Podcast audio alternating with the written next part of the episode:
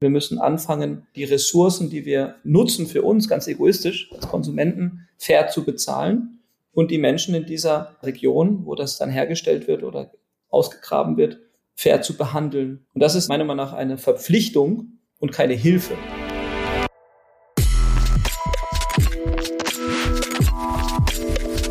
Willkommen bei Studio 36 Presents, dem nachhaltigen und sozialen Podcast aus Kreuzberg in die Welt.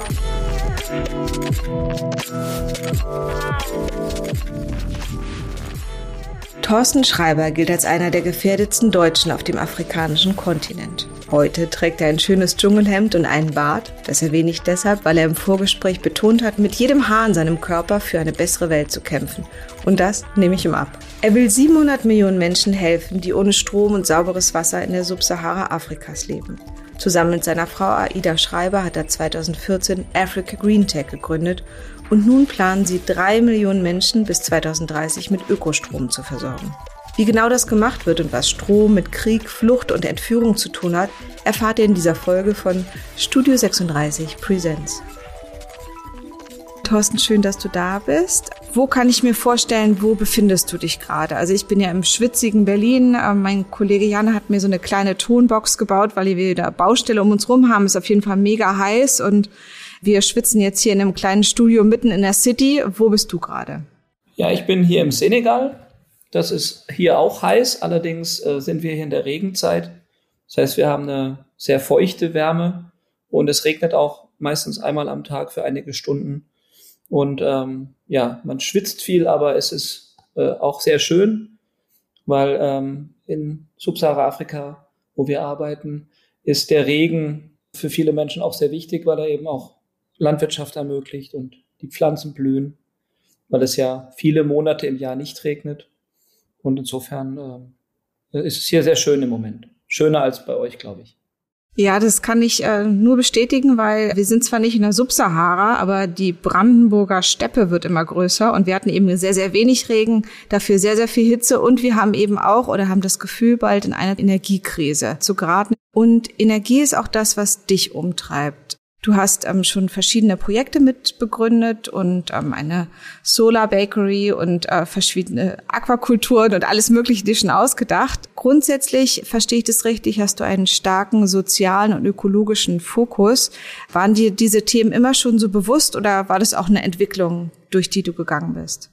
Na, das war auf jeden Fall eine Entwicklung. Ich war ähm, bis 2006 ähm, Teil der äh, Old Economy ähm, ich habe äh, gerne Motorräder gehabt und ähm, ich fand sogar Benzin mal äh, spannend zu riechen, als ich Motorrad gefahren bin. Es soll auch so ein Parfum für Männer geben, habe ich gehört. Das riecht nach Benzin und nach Öl. Ähm, wird hoffentlich immer unattraktiver, aber ähm, auf jeden Fall so ein bisschen aus so einer Ecke kommst. Ja, okay. genau. Als, als junger Mann mit 18 habe ich Käfer-Cabrios restauriert mit meinen Händen. Also Öl und Benzin, das war eigentlich immer so am Anfang. Und ähm, ich habe dann durch, die, durch das Kennenlernen meiner Frau Aida letztendlich erstmal auch Zugang bekommen zu dem afrikanischen Kontinent und den Herausforderungen, die es dort gibt. Und äh, richtig los ging es eigentlich mit diesem Bewusstseinswandel äh, 2009, als dann unsere Tochter geboren ist und ich da das erste Mal so eine Vaterdepression bekommen habe und mir dann wirklich einen Kopf gemacht habe, was hinterlassen wir unseren Kindern. Das ist ja, glaube ich, bei ganz vielen ökologisch orientierten Gründern der Fall, dass die eigene Geburt oder die Geburt der eigenen Kinder so einen Bewusstseinswandel voraussetzt. Und genau das habe ich dann auch durchgemacht. Ja, ich glaube, bei vielen ähm, sind Kinder auf jeden Fall ein Thema, dass ihnen da nochmal klar wird, was eigentlich mit unserer Welt in Zukunft auch passieren wird. Andere haben andere Themen. Dann ist es Tierschutz, weil sie Katzen mögen oder es ist der eigene Garten oder andere Dinge, die einem so das Bewusstsein nochmal erweitern. Seit ihr jetzt eine Familie seid, habt ihr nicht nur, also ihr habt gemeinsam ein Kind, ihr habt auch zusammen gegründet. Ähm, wie fühlt sich das an? Geht es als Paar oder nervt man sich auch manchmal ein bisschen? in den äh, Wirrungen des Startups auch manchmal ein bisschen an. Natürlich, aber in unserem Fall ist das ein spezieller Fall, weil wir hatten durch diese interkulturelle Beziehung äh, immer die Situation, dass Aida sich in Europa nicht wohlgefühlt hat, oft dort auch rassistische Erfahrungen gemacht hat und es sie eigentlich nie so richtig, sie hat sich nie so richtig wohlgefühlt ähm, in Deutschland. Und deswegen gab es in der Beziehung, bis wir dann gegründet haben, immer dieses Problem, dass sie nach ein paar Wochen hat sie es wieder weggezogen, wollte es wieder nach Hause, ist dann oftmals in Mali gewesen oder es gibt auch eine sehr starke äh, Community aus Mali in Paris. Das heißt, sie ist dann sehr viel auf Reisen gewesen und als wir dann gegründet haben, konnten wir diese Reisen dann natürlich auch mehr gemeinsam machen, weil wir dann auch einen Grund hatten, dort zu arbeiten. Und unsere Beziehung hat davon profitiert, dass wir gemeinsam ein Unternehmen haben, weil wir jetzt auch wechselseitig äh, unsere Mehrwerte und unsere Stärken besser einsetzen können. Hier im, auf dem Kontinent ist sie natürlich ein ganz anderer Mensch als in Deutschland. Ja, in Deutschland, wenn wir zur Ausländerbehörde gegangen sind, da, da bin ich immer mitgegangen, weil wenn sie alleine hingegangen ist, dann hat das Wochen gedauert. Und ähm, umgekehrt ist es hier, wenn wir hier auf ein Amt gehen, dann mache ich das auch nicht ohne sie. Ähm, aber das ist nur ein Beispiel. Äh, ihre, ihren Zugang zu der Kultur Subsahara-Afrikas ähm, ist äh, ein ganz wichtiges Asset für unser Unternehmen. Ohne sie wäre das nicht möglich. Und auf der anderen Seite ist mein Wissen und mein Zugang zu Technologie und auch zu Ressourcen aus Europa ähm, natürlich auch ein ganz wichtiger Teil von unserem Unternehmen. Wir ergänzen uns da sehr stark. Das ist schön zu hören, dass eine Beziehung auch gut funktioniert, wenn man zusammenarbeitet. Und ähm, ich war letzte Woche auch im, in der Ausländerbehörde hier in Berlin und ähm, ist auf jeden Fall so ein harter Ort, allein schon gar nicht erreichbar mit öffentlichen Verkehrsmitteln und so, ähm, so weit wie möglich von allen ähm, einfachen Vorgängen entfernt, wie es nur irgendwie gemacht werden kann für Leute. Also echt nicht, nicht schön gestaltet. Erklär mir einmal African Green Tech. Was genau macht ihr? Was bringt es den Menschen vor Ort? Und wie geht ihr mit Energie um? Ja, das Africa Green Tech heute hat ähm, in den letzten Jahren sich weiterentwickelt. Wir haben mal angefangen mit der Idee, äh, ähm, einfach nur erneuerbare Energien in Afrika aufzubauen, um Dieselgeneratoren zu ersetzen. Das war so der erste Antrieb. Was ist das dann? Vor allen Dingen Sonne oder also welche Energien? Hauptsächlich Solar, aber natürlich auch Wind. Das findet sich auch bei uns im Logo wieder. Allerdings ist es regulatorisch sehr schwierig hier mit Windrädern. Und ähm, wir haben hauptsächlich auf Photovoltaik, also Solarmodule gesetzt, aber sehr früh eben unter Ausschluss von Diesel, also Dieselgeneratoren, insbesondere bei Netzen oder bei Projekten, die nicht im, in einem Stromnetz hängen, so wie wir das in Europa gewohnt sind, ist der Dieselgenerator oft sehr wichtig als technischer Frequenzgeber in dem Stromnetz. Weil es so klein ist, praktisch kann ich mir das so vorstellen, dass es so, so dezentraler funktioniert, dadurch, dass ich irgendwo kleinere Generatoren aufstellen kann, oder? Ja, es ist ein, ein elektrotechnisches Problem. Also der, die Photovoltaik, die Energie kann nur dann erzeugt werden, wenn auf der anderen Seite eine Abnahme erfolgt. Also so ein Solarmodul kann nur arbeiten, ähm, wenn sozusagen auf der anderen Seite eine Last anliegt. Und damit so ein Stromnetz hochfährt oder du das nutzen kannst, also dass du da Sachen in die Steckdose stecken kannst, dazu muss eine gewisse Energie im Netz sein. Und das kann man durch einen Dieselgenerator, wird auch oft als Grundlast bezeichnet, ähm, eben herstellen, weil der läuft sozusagen in so einem monotonen Modus. Und die Photovoltaik hat dann eben sehr starke Schwankungen, weil ja auch die Sonne mal weniger, mal stärker scheint. Deswegen sind alle Projekte, die bis dato da umgesetzt wurden, waren immer so eine Kombination aus äh, hauptsächlich Diesel, unterstützt durch Photovoltaik. Und Afrika Green Tech ist dann das erste Unternehmen gewesen, was dann in Afrika gesagt hat, nee, wir wollen Diesel aus Klimaschutzgründen substituieren, also weglassen und das durch Energie aus Batterien ersetzen. Und das war technisch am Anfang gar nicht so einfach. Da haben wir also viel äh, Pionierarbeit geleistet und heute ist das der neue Standard. Also das, was wir 2015 technisch innoviert haben, also ein reines Photovoltaik-Batteriesystem in einem Container übrigens. Das war damals noch ganz neu und auch nicht gemacht worden und heute ist das Weltbankstatus. Ähm, heute sagt man ganz klar, man muss von dem Diesel weg. Natürlich aus Klimaschutzgründen, aber auch aus Beschaffungsgründen. Wir sehen ja die Energiekrise, du hast es eingangs erwähnt. Ähm, die, der Zugang zu fossilen Brennstoffen ist ja teilweise auch sehr äh, ähm, abhängig von geopolitischen Ereignissen. Und das trifft natürlich hier in Afrika auch zu. Es gibt zwar Länder, die Erdöl fördern, aber die haben in der Regel keine Raffinerie. Das heißt, das Öl wird hier rausgesaugt und kommt dann nach Europa, wird dort in Raffinerien zu Diesel oder Benzin verarbeitet und kommt dann in großen Schiffen wieder zurück. Das ist das Geschäft von Total, Shell und anderen, den fünf anderen großen Konzernen. Und die haben diesen Markt fest im Griff. Und die sind natürlich auch nicht unbedingt interessiert, dass sich das ändert. Stecken zwar auch viel Geld mittlerweile in erneuerbare Energien, aber deren Kerngeschäft ist es weiterhin, fossile Energieträger zu liefern. Ich muss zugeben, ich bin so was Afrika angeht sehr unbereist. Also ich war noch nie richtig auf dem Kontinent unterwegs und kann mir ehrlicherweise so die Lebensrealität südlich der Sahara kaum vorstellen. Kannst du mir mal so ein bisschen beschreiben? Du weißt jetzt, ich bin in Berlin-Kreuzberg, komme hier auch wirklich her, lebe hier schon die ganze Zeit so vor mich hin in einem großen, in einem Altbauhaus. Wie leben die Menschen um dich rum? Ja, man kann natürlich so einen ganzen Kontinent jetzt nicht so stark pauschalisieren, aber man kann ganz grob sagen, man wenn du es jetzt mal mit Berlin vergleichen möchtest, dann kannst du vielleicht Berlin, Kreuzberg und Brandenburg.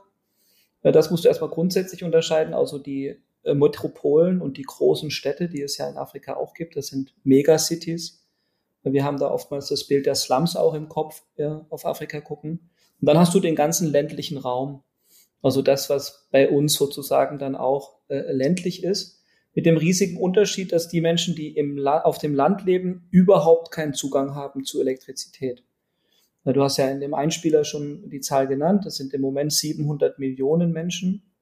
Das sind fast 70 Prozent im Durchschnitt auf alle afrikanischen Länder verteilt, die überhaupt keinen Zugang haben zu einer regelmäßigen Stromquelle. Natürlich gibt es diese kleinen Dieselgeneratoren, die wir vom Camping kennen, aber ähm, es fehlt der Zugang zu einer zuverlässigen Stromquelle. In so einem Dorf gibt es in der Regel in der Ortsmitte Toiletten. Und wenn du mit jungen Frauen sprichst, die in, in Dörfern im ländlichen Afrika groß geworden sind, dann nennen sie oft dieses Beispiel als, als eindrucksvoll. Wenn sie zum Beispiel nachts auf die Toilette müssen, müssen sie die gesamte Familie wecken. Und dann muss der Vater oder der ältere Bruder mit einer Taschenlampe durchs Dorf laufen, damit das Kind auf die Toilette gehen kann. Und das ist für uns unvorstellbar, aber das ist ein Beispiel für den Impact von Strom, also Licht. Und der andere ist zum Beispiel die Geschichte eines unserer Kunden, der ähm, 2016 sich auf den Weg gemacht hat, nach Europa zu fliehen. Es war ein junger, kräftiger Mann. Die Familie hat Geld gesammelt, den Schlepper zu bezahlen. Und äh, derzeit haben wir an einem Projekt gearbeitet. Das Dorf heißt Joliba, in Mali ist das. Und er war dann schon in Marokko, hatte auf die Möglichkeit gewartet, sich auf so ein Schlauchboot zu setzen. Wir kennen die Bilder. Und dann hat sein Onkel ihn angerufen, sagen, ja, die Deutschen sind da, wir kriegen Strom. Und ähm, die sind schon dabei, die Netze zu ziehen. Und dann hat der Mann tatsächlich in den Bus gesetzt und ist zurück nach Mali gekommen, hat seine Flucht abgebrochen und ist heute einer unserer besten Kunden. Er hat zwei Restaurants und äh, vier Gemischtwarenläden hat eine kleine Hühnerfarm und diese Hühner verkauft er ähm, in seinem Restaurant. Dem jungen Mann, der ist 28, geht super, ähm, hat sich gerade einen Mercedes gekauft, ja, also ein schönes deutsches Statussymbol. Und wir haben ihn vor wenigen Wochen getroffen und dann hat er uns gesagt, weißt du, Thorsten, wenn du mir heute ein Visum und ein Ticket geben würdest nach Paris, ich würde hier bleiben. Und das hat Aida und mich wahnsinnig berührt, weil das ist ein Effekt, den unsere Arbeit auch macht. Wir vermeiden Flucht und wir schaffen sozusagen Perspektiven für solche Leute, die vorher keine hatten. Und das ist natürlich ein unheimlich befriedigendes Gefühl. Ja, also Geflüchtete haben wir ja hier in Berlin-Kreuzberg auch ganz viel und ähm, sehen ja, dass es für viele nicht nur die Flucht selber traumatisch und lang und ähm, in Lagern endet oder noch schlimmer endet, sondern dass dann auch, selbst wenn sie nachher in einer Stadt wie Berlin ankommen, ja, es ja gar nicht so rosig weitergeht. Das führt mich so ein bisschen zu meiner Frage, als ich groß geworden bin in den 80ern, da hieß es so ein bisschen, ja, ähm, kauf mal deine ähm, Schokolade im Fairtrade-Laden und den Kaffee am besten auch. Und da wird auch total gute Entwicklungshilfe gemacht. Und so bin ich so ein bisschen aufgewachsen mit so, wie man gerade so in Richtung Afrika ein bisschen spendet, Kleider spendet. Und das ist so die Art von Entwicklungshilfe, wie sie gut ist. Was hältst du denn heute von diesem Begriff zum Beispiel? Ja, ich versuche ihn gar nicht mehr zu nutzen, ähm, weil er das Wort Hilfe enthält und das Wort Entwicklung. Und erstens ist es mitunter, wir haben ja vor kurzem auch in der deutschen politischen Diskussion dieses Thema der ähm, äh, kulturellen äh, Aneignung, äh, die ich absurd finde, diese Diskussion, aber unabhängig davon äh, geht es darum, dass wir uns herausnehmen zu behaupten, dass wir diese Menschen entwickeln müssen. Und das andere ist eben die, der Glaube, wir müssen ihnen helfen.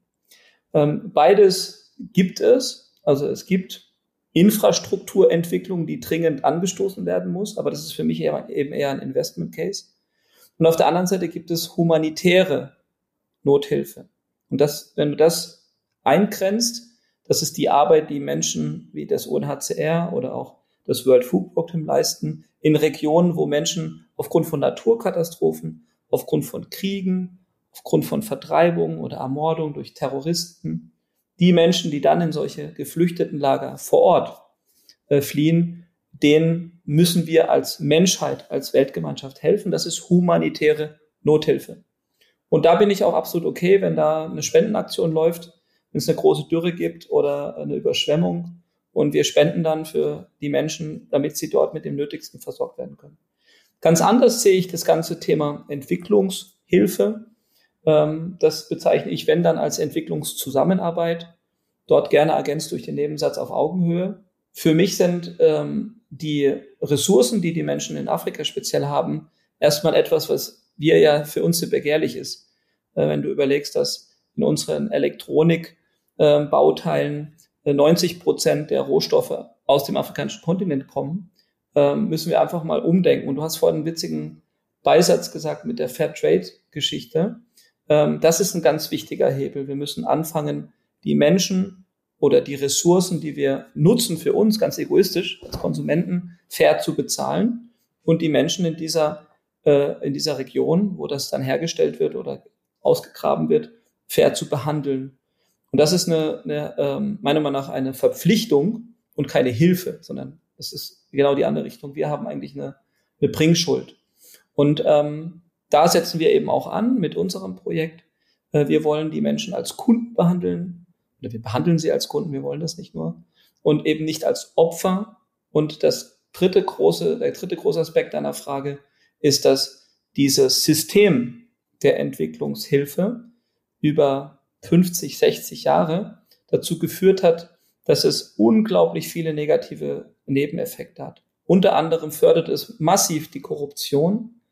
Es ähm, führt dazu, dass Menschen, die Empfänger sind dieser Leistungen, gar keine Eigendynamik mehr entwickeln. Ja, also uns passiert das sehr oft, dass wir in ein Dorf kommen, jetzt mit, mit zwei Weißen im Gepäck und dann sagen, wir wollen euch, wir wollen hier bei euch investieren. Und dann sagen die, ja, aber wir wollen auch noch das und wir brauchen noch das und könnt uns das noch geben.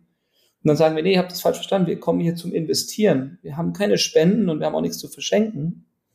Und ähm, wir kriegen dann immer wieder mit, wie schwer es ist, unseren Ansatz von Sozialunternehmertum oder Social Entrepreneurship umzusetzen in einem so versauten ähm, Umfeld, wo letztendlich äh, irgendwelche Organisationen hinkommen und Geschenke verteilen. Wir haben ja eben schon kurz das Wort Geopolitik erwähnt und ähm, wir machen ja viel auch zu Klimathemen. Da ist natürlich klar, dass wir alle, wir haben nur ein Klima, egal wo wir sind auf der Welt. Ähm, das heißt, wenn in einem Land der Fluss vergiftet wird, kommen bei uns die toten Fische an. Und so ist es natürlich mit allen anderen Emissionen oder Dingen, die wir tun. Erklär mir doch noch mal einmal mir als Berlinerin. Wir haben jetzt super viel ukrainische Geflüchtete hier und ähm, haben eigentlich auch schon mit einigen äh, wilden Stadtthemen genug zu tun. Warum ähm, sollte ich denn in Afrika investieren und da quasi zum Beispiel auch sowas wie African Green Tech unterstützen als äh, Firma oder als Privatperson? Ähm, was bringt mir das denn hier bei mir zu Hause? Ja, das hat zwei Aspekte.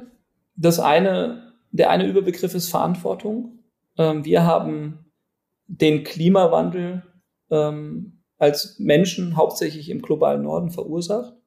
Und die Folgen, wir tragen mittlerweile auch, du hast es angedeutet, äh, auch in Deutschland mittlerweile haben wir Trockenheit, aber wir werden mit unseren Ressourcen und mit unseren finanziellen Möglichkeiten ähm, einen großen Teil unserer Bevölkerung äh, anpassen können, weil wir einfach die Mittel und auch die technischen Möglichkeiten haben.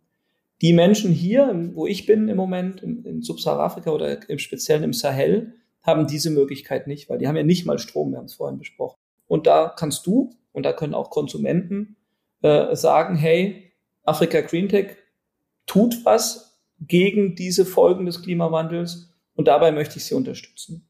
Der zweite Aspekt, geopolitisch, den hatte ich auch schon angedeutet, äh, mit unserem Beispiel von dem Geflüchteten, der in Marokko war.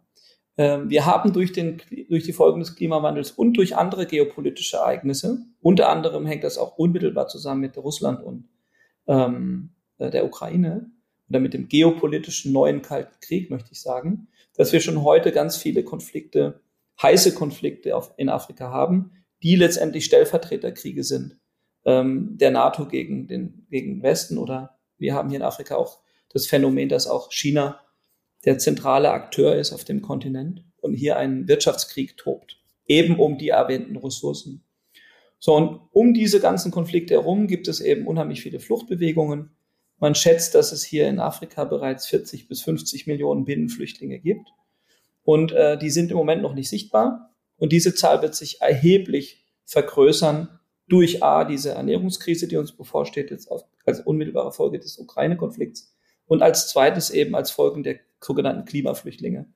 So, und wenn wir uns erinnern, 2015 an den berühmten Satz von Frau Merkel, wir schaffen das, ähm, haben wir das geschafft im Nachhinein mit allen äh, negativen Aspekten, aber wir hatten damals nur ungefähr 800.000 äh, äh, Geflüchtete aus Syrien oder aus dem Kriegsgebiet. Und wenn sich 100, 200, 300, 400 Millionen Menschen auf den Weg machen, dann werden wir eine völlig neue Situation erleben und wir können dann in, in Europa nur noch Mauern bauen und auf die Leute schießen. Ja, ich möchte mir das gar nicht vorstellen, aber wir werden definitiv einen zunehmenden Migrationsdruck haben. Und wie reagiert Europa darauf? Wie reagieren unsere Regierungen darauf? Sie rücken nach rechts, ja, und wir spielen den Rechtspopulisten in die Hände. In Italien sehen wir das ganz stark. Wir sehen es in Frankreich äh, und wir sehen es auch in anderen Ländern, insbesondere in Osteuropa, äh, wenn wir da nur an Ungarn und so weiter denken das, was ich bei euch ja so gut finde, ist eben der, der Klimaaspekt und dann auch, was wir von Mikrokrediten ja auch kennen, dass quasi die Einzelpersonen in ihren kleinen Geschäften gefördert werden, so wie ich das verstanden habe. Vielleicht kannst du mir noch mal kurz, ähm, wir beide sind ja weiße Mitteleuropäer. Wie ist es denn drinnen, also ich als Frau, du als Mann, wie ist es denn für dich so, ähm, trotzdem als weißer Mann in Afrika aufzutreten? Ah, ja, absolut. Also mit dem Thema White Saviorism beschäftigen wir uns seit vielen Jahren auch innerhalb des Teams, auch innerhalb. Ich selber reflektiere mich sehr stark. Ähm, und wir sind inmitten einer Transformation auch hier im Unternehmen.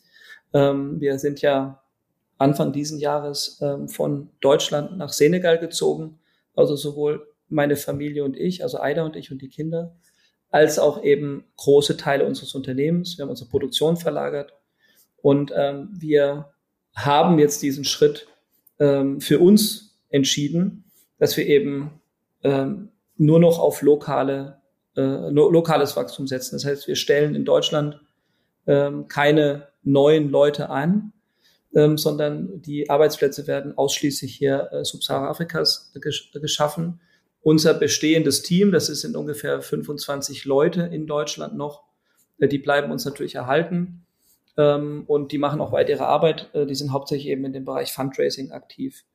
Aber die ganze Arbeit, sage ich mal, Technik und äh, Produktion, das machen wir jetzt hier. Und äh, der, die Fragestellung, ich als weißer Mann, ähm, ich empfinde mich nicht selber so in meiner eigenen Eigenwahrnehmung. Äh, erstens bin ich optisch sowieso, glaube ich, ein bisschen äh, abnorm. Ähm, aber die Menschen hier, mit denen ich seit vielen Jahren arbeite, die sagen immer, du bist eigentlich der weiße Löwe Afrikas. Du bist gar kein Deutscher, du bist gar nicht, du siehst zwar weiß aus, aber du bist es nicht macht mich dann immer stolz. Ähm, und ich glaube, ich verhalte mich auch nicht so. Aber ich kann natürlich jetzt meine Hautfarbe nicht ablegen. Ähm, aber meine Denke, äh, meine weiße Denke und meine Denke als alter weißer Mann, äh, die habe ich, glaube ich, schon irgendwo äh, 2014 in der Wüste verbuddelt. Ähm, ich bin absoluter Befürworter von dieser äh, Transformation und ich ähm, unterstütze jeden Menschen, der äh, sagt, Leute, äh, bleibt uns weg mit eurem, mit eurer Arroganz aus dem globalen Norden. Wir regeln unsere Probleme selbst. Ähm, deswegen ziehe ich mich, soweit es geht, auch ähm, zurück. Problem ist, ich habe dieses Gründergehen und ähm, andere Führungskräfte wollen immer mit dem Gründer sprechen oder mit dem Chef sozusagen. Und ähm, ich baue mir deswegen jetzt zunehmend Führungskräfte auf, äh, die das dann eben Stück für Stück übernehmen.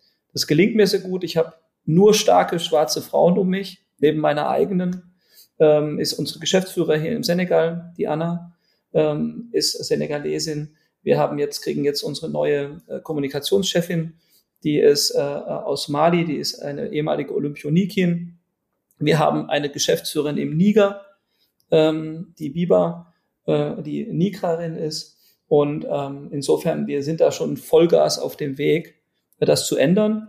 Und ähm, ich freue mich, wenn ich irgendwann ähm, mehr in der Technikabteilung bin, wo mich keiner sieht und äh, das Geschäft wird von Afrikanern geregelt. African Green Tech mal hilft ja Stiftungen und Unternehmen, mit Menschen vor Ort in Kontakt zu treten und auch gemeinsame Projekte zu planen. Vielleicht hast du noch ein schönes Beispiel, was für ein Projekt es sein könnte. Sagen wir mal, wenn jetzt ein größeres Unternehmen mit euch zusammenarbeiten möchte, was sind so Projekte, die ihr jetzt auch zukünftig oder ganz aktuell gerade fördert?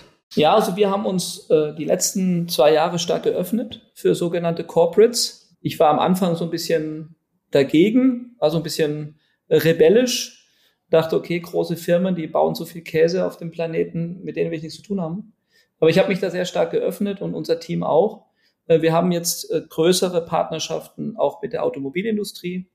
Äh, wir haben seit einem Jahr ein Projekt mit Audi, bei dem wir ähm, Batterien aus Elektrofahrzeugen ähm, weiterverwenden. Das ist das Thema Second Life. Äh, da vielleicht ein technischer Satz zu. Also die Batterien, die in Autos verbaut sind, die haben ja eine sehr hohe äh, Leistung, eine sehr hohe Kapazität. Und das zweite Beispiel ist zum Beispiel das, die Partnerschaft mit dem Unternehmen Vilo.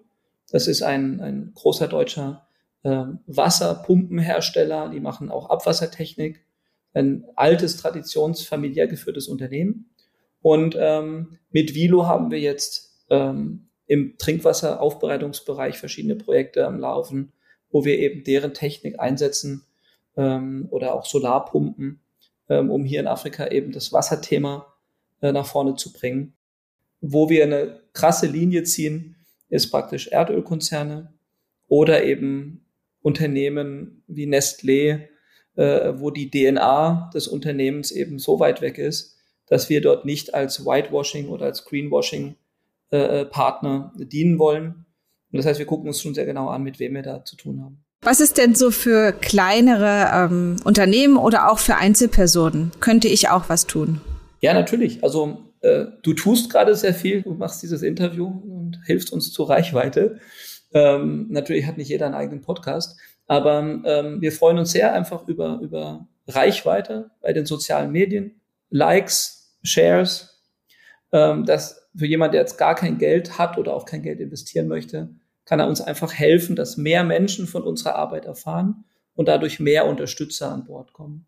Für die Leute, die ähm, im Jahr Geld spenden, ähm, würde ich die Empfehlung aussprechen, sich das genau anzugucken. Und wenn jemand, sage ich mal, 1000 Euro im Jahr spendet, sollte er doch das Geld vielleicht aufteilen und einen Teil nur noch an humanitäre Nothilfe spenden und den anderen Teil investieren. Also wir haben so ein Hashtag investieren statt spenden. Und ähm, unsere Projekte sind eben immer so aufgebaut, dass wir sie mit Fremdkapital finanzieren. Das heißt, Leute leihen uns Geld. Wir zahlen dafür dann einen Zins in einer Laufzeit. Und mit diesem Geld investieren wir dann in diese Dörfer, in die Menschen hier in Afrika. Und das ist ein Risikoinvestment. Aber die Leute, die bis jetzt Geld gespendet haben, was sowieso weg ist, ähm, die rufe ich eigentlich fast schon auf, zu sagen, guckt euch bitte noch einen anderen Weg an weil ihr gebt durch euer Investment den Menschen, den Empfängern, den Kunden Würde. Ähm, und das ist eben besser, als ähm, äh, sie wie ein Opfer zu behandeln und ihnen sozusagen Geld zu spenden. Und für die Leute, die sich ein bisschen intensiver beschäftigen, vielleicht auch ein bisschen mehr Euro haben, äh, wir haben aktuell eine ähm, Eigenkapitalbeteiligungsmöglichkeit ähm, über africagreentech.investments. Und dort kann man ähm, Genussrechte zeichnen. Das sind äh, virtuelle Anteile, kann man sich vorstellen wie eine virtuelle Aktie. Und dort partizipiert der Investor an unserer, an unserem Erfolg. Das heißt, wenn wir zum Beispiel in vier, fünf Jahren an die Börse gehen, dann kriegt er auch ein Mehrfaches von seinem Investment zurück. Ich habe ja in meiner Einleitung gesagt, dass du sehr gefährdet bist. Und wir haben jetzt ja schon ein paar Mal auch gehört, dass Erdölenergieunternehmen das nicht gut finden, was ihr macht. Was ist denn so gefährlich daran, wenn man Solarstrom in Dörfer bringt? Vordergründig ist es nicht so äh, naheliegend. Bei uns speziell ist es so, dass wir einfach aufgrund von AIDAs Herkunft in Mali tatsächlich in Mali angefangen haben Und das war 2014, haben wir das, die ersten Grundsteine gelegt für das Projekt und sind dann dort in Mali sehr stark gewachsen, ähm, in den Jahren 2016 bis 2019. Und das Land hat dann aber kräftig, entschuldige den Ausdruck, auf die Fresse bekommen. Der Terrorismus hat sich dort extrem ausgebreitet und ähm, die Lage hat sich deutlich verschlechtert in den letzten drei bis vier Jahren. Ähm, es gibt mehrere Terrorgruppen, ähm, die dort aktiv sind. Äh, gleichzeitig gibt es eben auch äh, politisch äh, unglaublich viele Herausforderungen. Das Land hat jetzt zweimal hintereinander einen Militärputsch hinter sich und ähm, es regiert dort im Prinzip das Chaos. Es gibt keine funktionierende Justiz mehr. Und äh, für mich persönlich, aber auch für andere Führungskräfte ist die Gefahr äh, hauptsächlich die äh, Gefahr von Entführung. Das liegt einfach daran, dass wir ja sehr öffentlich um Geld werben, wie auch in diesem Gespräch. Und äh, dann sind natürlich auch Zahlen, das kann man sich ja auf unserer Seite angucken. Wir veröffentlichen ja sozusagen unsere, unsere Investitionsgüter. Äh, Güter. Und äh, für jemanden, der das nicht so ganz versteht, der denkt, wir sind total reich und stecken Millionen in Afrika rein, dass wir uns das Geld nur leihen, äh, das ist dann einem profunden Terroristen vielleicht nicht so ganz bewusst, äh, dass bei uns gar nichts zu holen ist. Und äh, das ist eine große Gefahr. Das andere große Problem ähm, in dieser Region ist äh, tatsächlich die akute Gefahr durch Anschläge, durch terroristische Aktivität. Also wir sind jetzt in den letzten sechs Monaten äh, zweimal ähm, von Dschihadisten angegriffen worden ähm, und ähm, haben auch Fahrzeuge verloren. Zum Glück ist niemand von uns getötet worden oder verletzt. Aber das nimmt zu und das nimmt eben nicht nur in Mali zu, wo wir die meisten Anlagen haben, sondern das nimmt sehr stark auch, äh, das breitet sich aus in äh, alle Richtungen.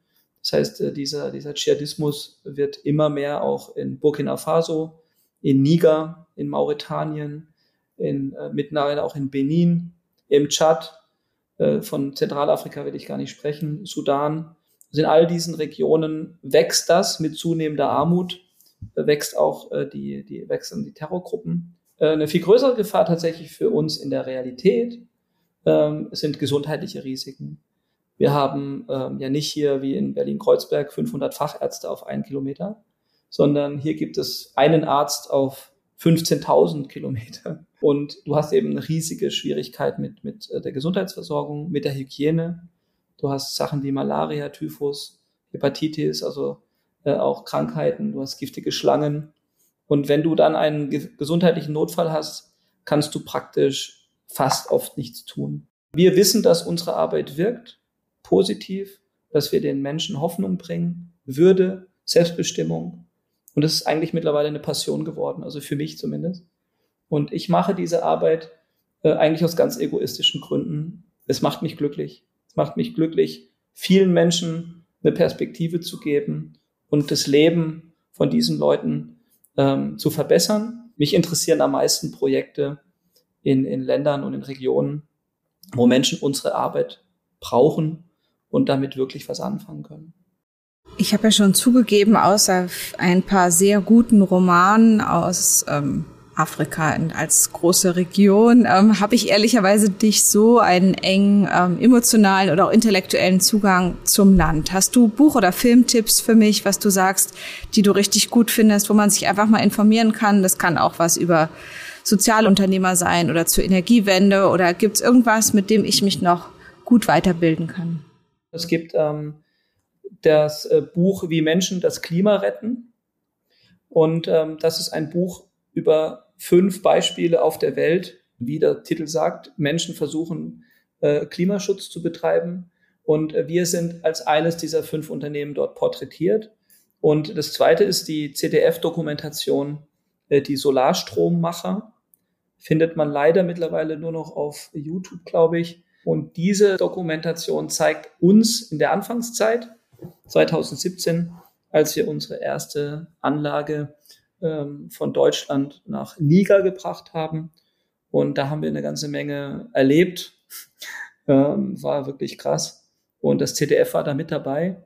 Ansonsten gibt es auf unserem YouTube-Kanal ganz viel Dokumentation, die wir selber gemacht haben, über unsere Kunden, über unsere Arbeit. Also ähm, ich finde es auch die gute Nachricht, die ihr habt, dass eben Strom, wie ihr ihn produziert, einen großen Unterschied macht. Und von daher African Green Tech, ich war gerade noch mal auf der Seite, ähm, man sieht wirklich auch ganz tolle Bilder von eurem Team und ähm, ich glaube, es macht viel Sinn, auch woanders und anders zu investieren. Dann wahrscheinlich wirklich gerne bei euch und ähm, herzlichen Dank für das Gespräch und ganz liebe Grüße zu euch nach Mali. Liebe Grüße ins heiße Berlin-Kreuzberg.